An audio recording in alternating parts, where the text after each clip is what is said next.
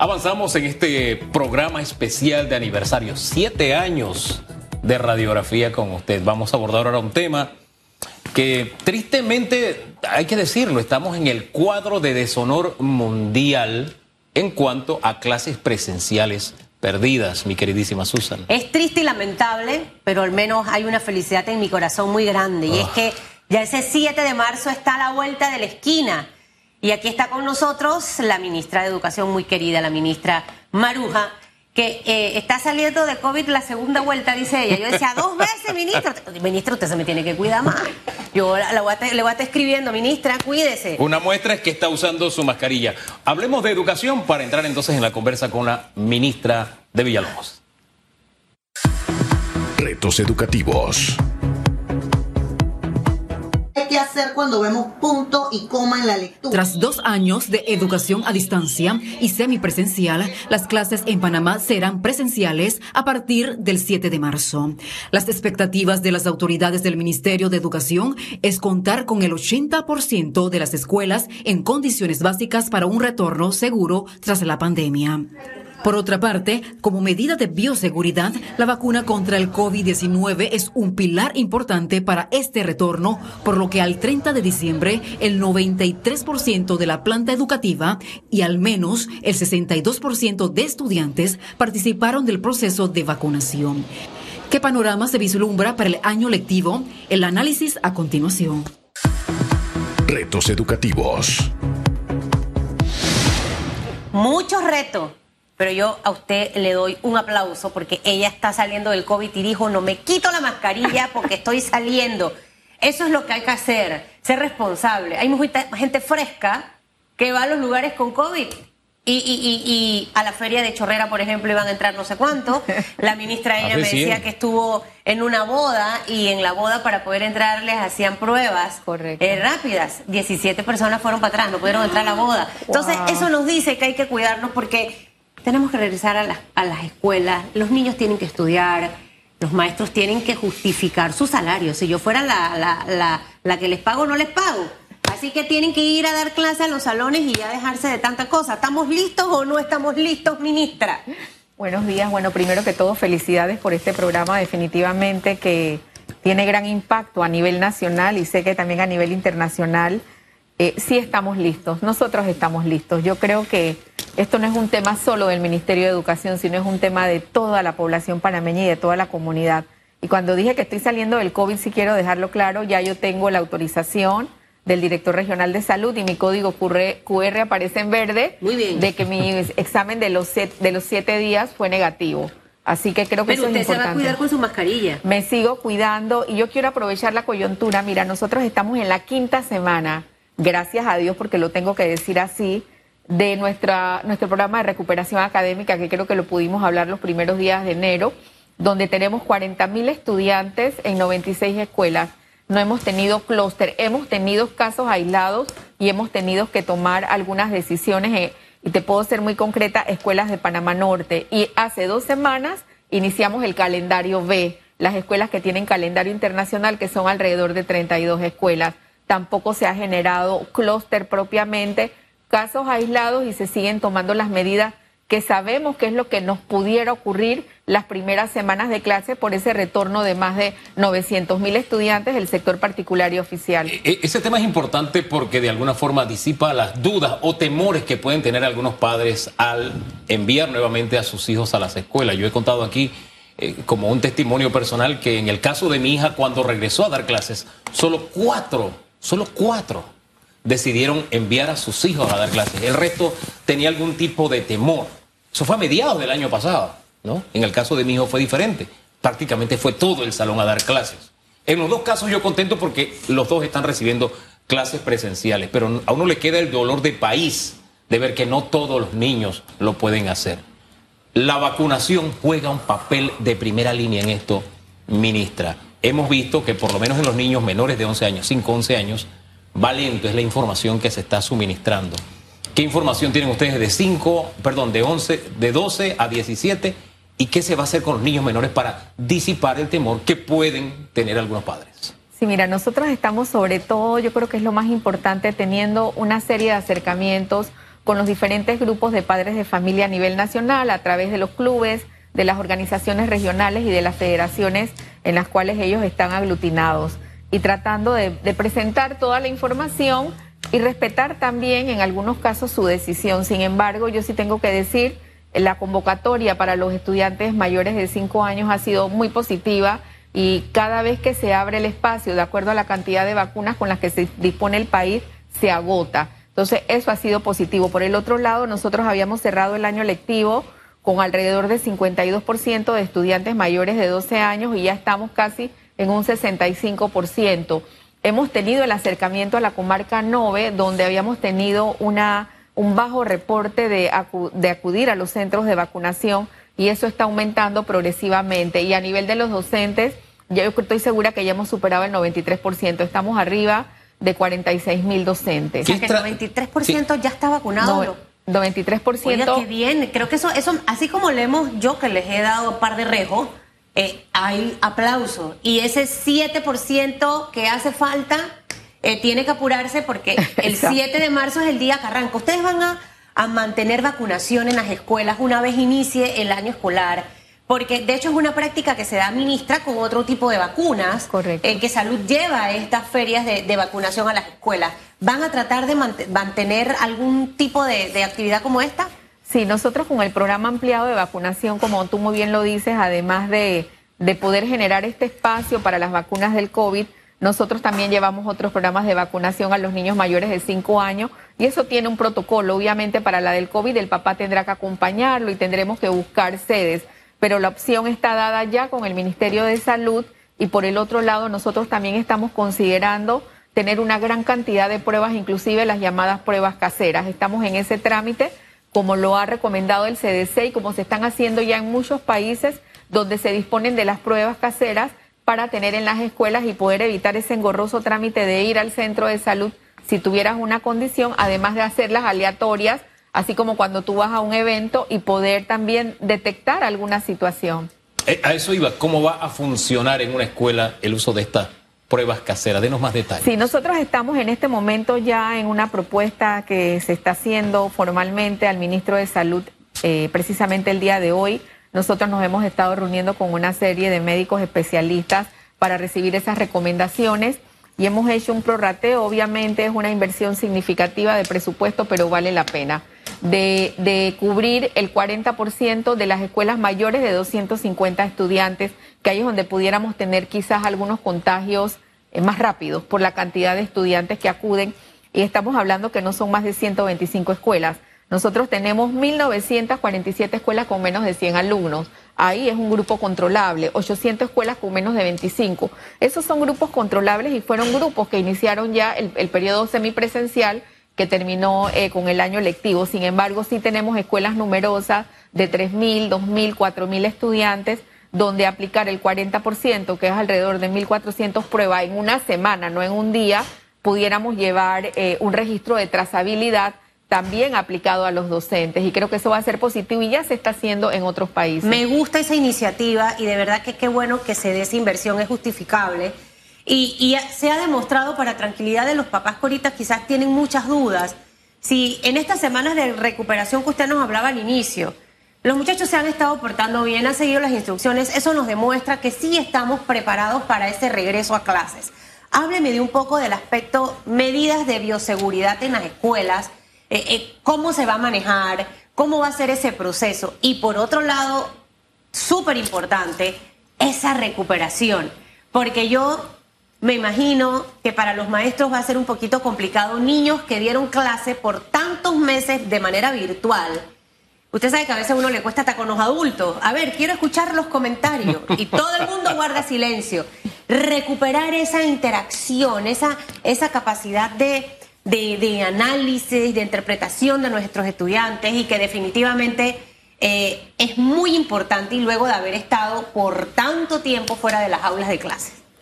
Esos dos aspectos, ministra. Medidas de bioseguridad y, el plan de recuperación académica. Sí, mira, nosotros en el decreto ejecutivo 2077 que establece el lineamiento del año lectivo y estamos ya a la publicación de una serie de lineamientos específicos, pero que están contemplados en el marco, eh, hemos establecido con, seguir contando con los comités regionales COVID como una estructura máxima de toma de decisión de una comunidad educativa y de una región educativa, de los comités escolares y de los planes de riesgo. Ya no hablamos de, de, protocolos de bioseguridad, sino que la ley nos mandata a que las escuelas tengan planes de riesgo y dentro de los planes de riesgo debe eh, vislumbrarse cómo sería el procedimiento. Estamos hablando de que el niño debe ir con una o dos mascarillas, si va a interactuar en el tema de la alimentación, se la debe quitar y cambiársela para luego retornar de un recreo, mantener las burbujas en los salones de clase. Recuerden que nosotros no estipulamos distanciamiento, estamos viviendo en el país sin distanciamiento, entonces ¿por qué vamos a castigar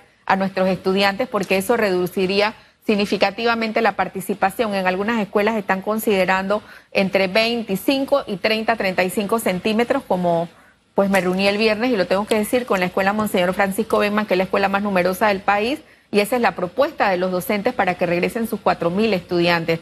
Y también quiero resaltar que nos hemos estado reuniendo con todos los sectores gremiales. Tengo una reunión ahora en la mañana con un grupo también significativo y ellos todos eh, tienen la buena disposición del retorno a clase. Creo que ese es un paso significativo también y están promoviendo el tema de la vacuna. Obviamente eh, siempre entramos con el tema de infraestructura, pero esos son temas que sobre la marcha se debemos ir terminando de solucionar.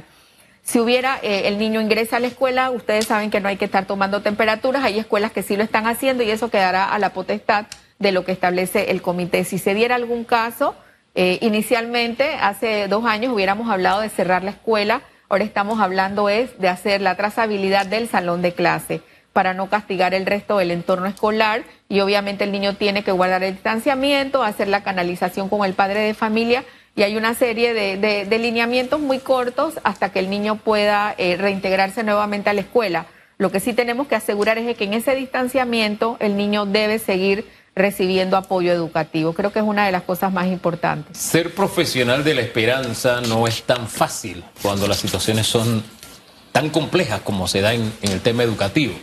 Sin embargo, siempre hay una lista donde uno dice, wow, qué bueno que vamos por aquí cuando se decidió suspender los carnavales diciendo, hey, tenemos que pensar en regresar a clases, yo no vi mayor protesta a nivel nacional, mayor incomodidad a nivel nacional. Claro, hubo algunas personas que dijeron, oye, el carnaval me significa esto, aquello, pero como país, es decir, la inmensa mayoría, de alguna forma reaccionó en positivo pensando en esa vuelta a clases.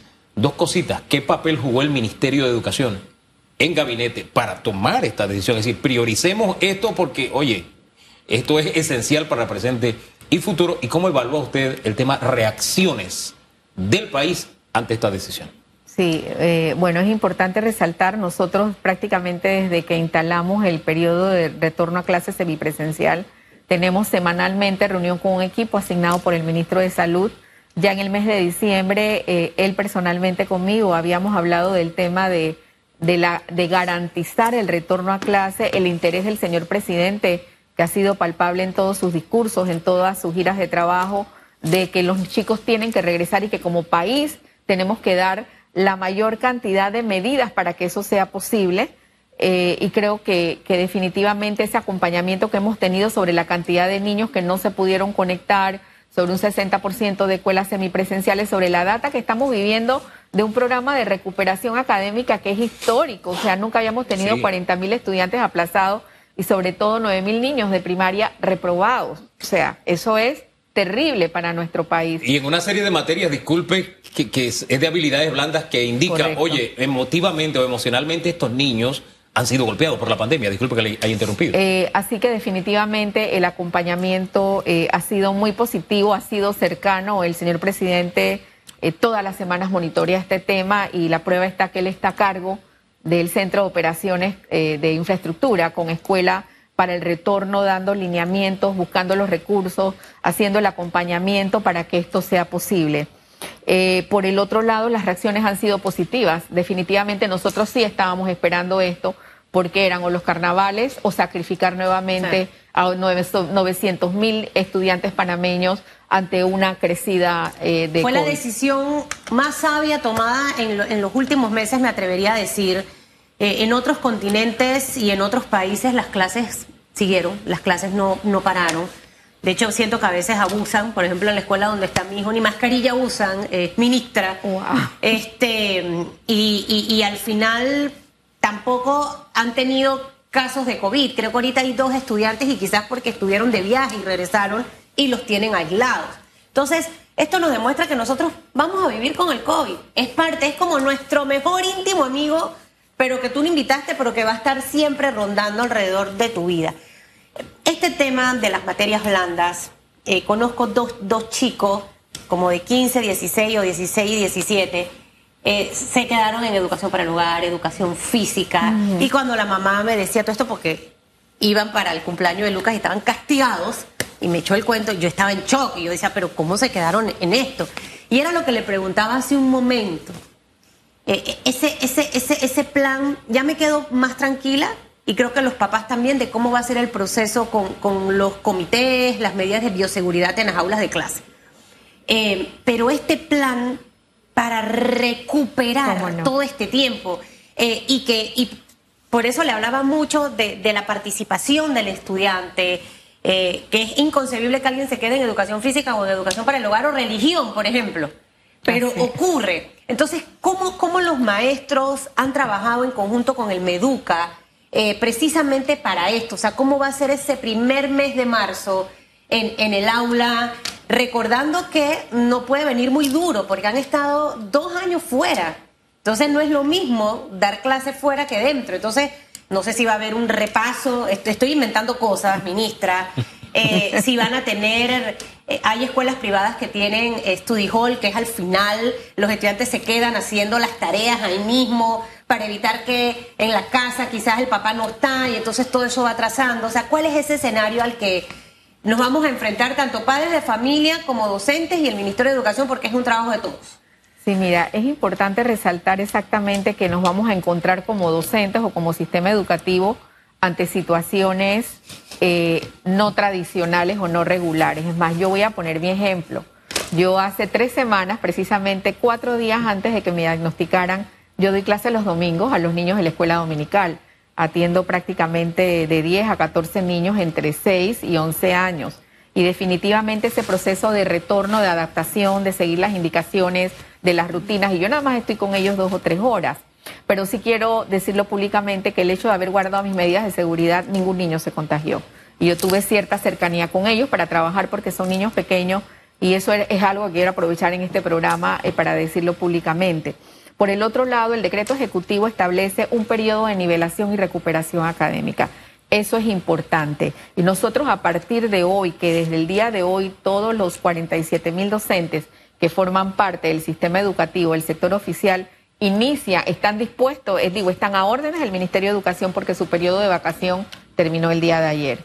Nosotros hemos ofrecido más de seis diplomados de larga duración para ir cambiando ese chip de que son 40 horas y tengo un, un punto que obviamente es parte de ese sacrificio. Sin embargo, al nosotros desarrollar una serie de diplomados, vamos a tener a un monitor, a un facilitador, acompaño el proceso durante el primer y el segundo trimestre. Obviamente este es un cambio de paradigma difícil, progresivo, porque todo el mundo quiere iniciar y terminar la misma O sea, que semana. el primer trimestre no va a ser tan heavy, no, no va a ser tan fuerte. Porque estamos recomendando eh, la, eh, eh, generar aspectos vinculados a la parte socioemocional, a la parte de la resiliencia, de la recuperación. Y cuando hablamos de recuperación, es que no necesariamente ese primer mes o esas seis primer, se- primeras seis semanas o ese primer trimestre, porque todos los niños tienen ritmos, estilos, es. formas diferentes de aprender, diferentes inteligencias. Y ahí es donde estamos pidiendo y donde es parte de este proceso de capacitación docente que se trabaje en evaluaciones formativas. No necesariamente tienes que iniciar con sumativas de poner un 4, un 5, un 2, un 1, etcétera, sino la evaluación formativa te permite conocer el avance del conocimiento y del objetivo de la asignatura para el inicio del año lectivo o para el momento del año lectivo. Además, nosotros estamos colgando una serie de materiales disponibles para ese proceso de nivelación que los docentes puedan trabajar con tutorías, que puedan trabajar con comunidades pequeñas de aprendizaje, que el que le fue bien en matemática con los estudiantes pueda replicarlo a otro docente, porque la prueba ERCE del 2019, antes de la pandemia, que lo recibimos hace un par de meses, nos dijo que un maestro puede tener hasta 20 características diferentes en un grupo, en una, en una local- localización dada y ese maestro tiene que adaptar su capacidad de enseñanza a los diferentes ritmos, a los estilos, a los contextos familiares del niño, a los contextos personales 20, 20. diferentes de un grupo de 35. Entonces no todos van a ir al mismo ritmo Sí. y yo estoy segura que nuestros docentes lo, lo van a hacer. Los directores están alineados con eso. El director juega un papel fundamental. Total. Mi mamá fue maestra, así que yo viví toda esa etapa y cuando llegaba molesta porque la directora o el director iba por un lado y por acá. O sea, esa alineación es súper importante porque esa es la cabeza de la escuela para que supervise a todos los Es maestros. el supervisor directo, es el primer supervisor y el supervisor directo de un proceso educativo.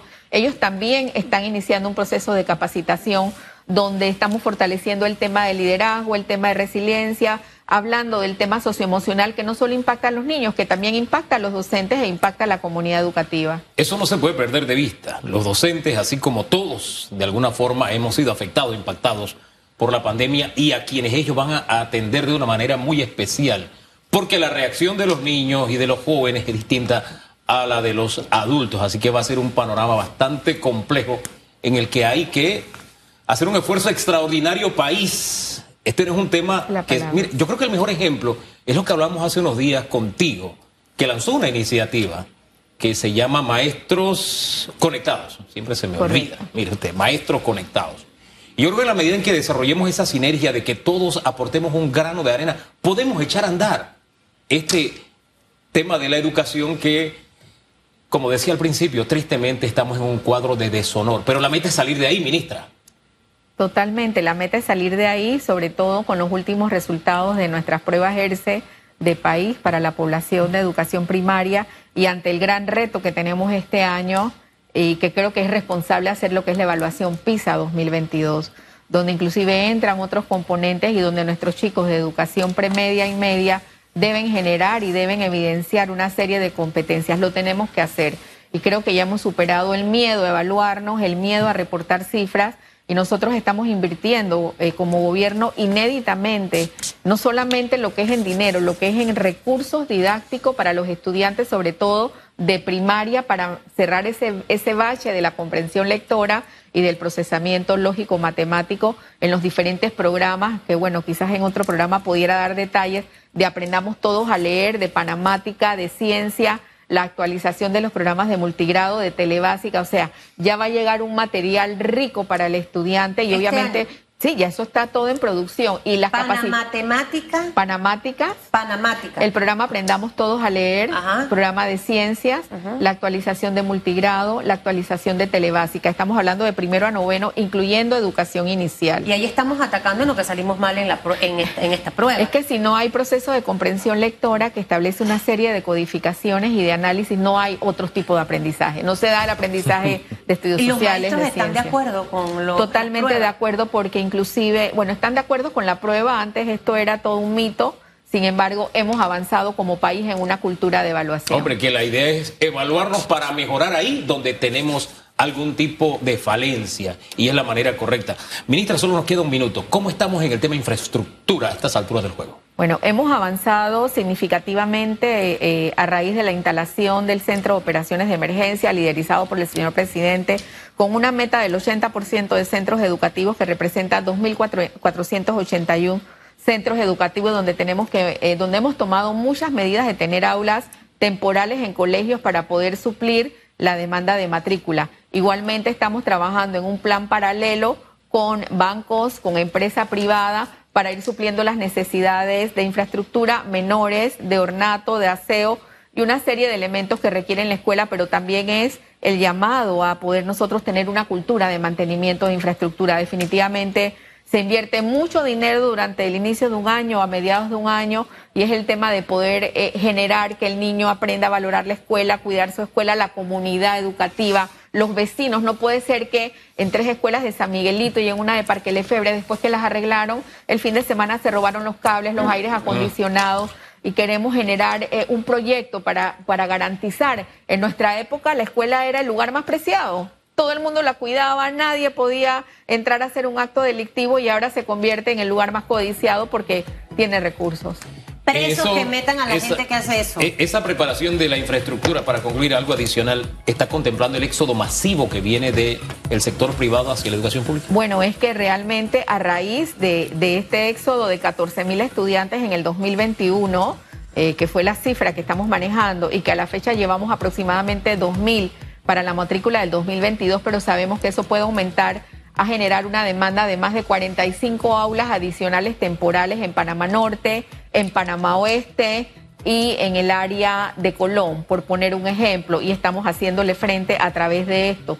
Sin embargo, sabemos la deuda que tenemos con las escuelas rancho, estamos trabajando con ese programa y quizás nosotros podamos dejar disminuido significativamente ya para acabando, acabando la gestión una gran cantidad de aulas que incluso en pandemia pudimos entregar más de 62 escuelas nuevas.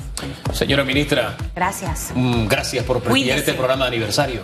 A ustedes. Y gracias por esos mensajes, estarse cuidando. Sí. Y no, y no venga, de, la voy a estar chequeando. Una tercera ola no puede venir. No, Se no. me cuida, ministra. Y con todo ese, ese regreso del año escolar, con mucha energía ese 7 de marzo.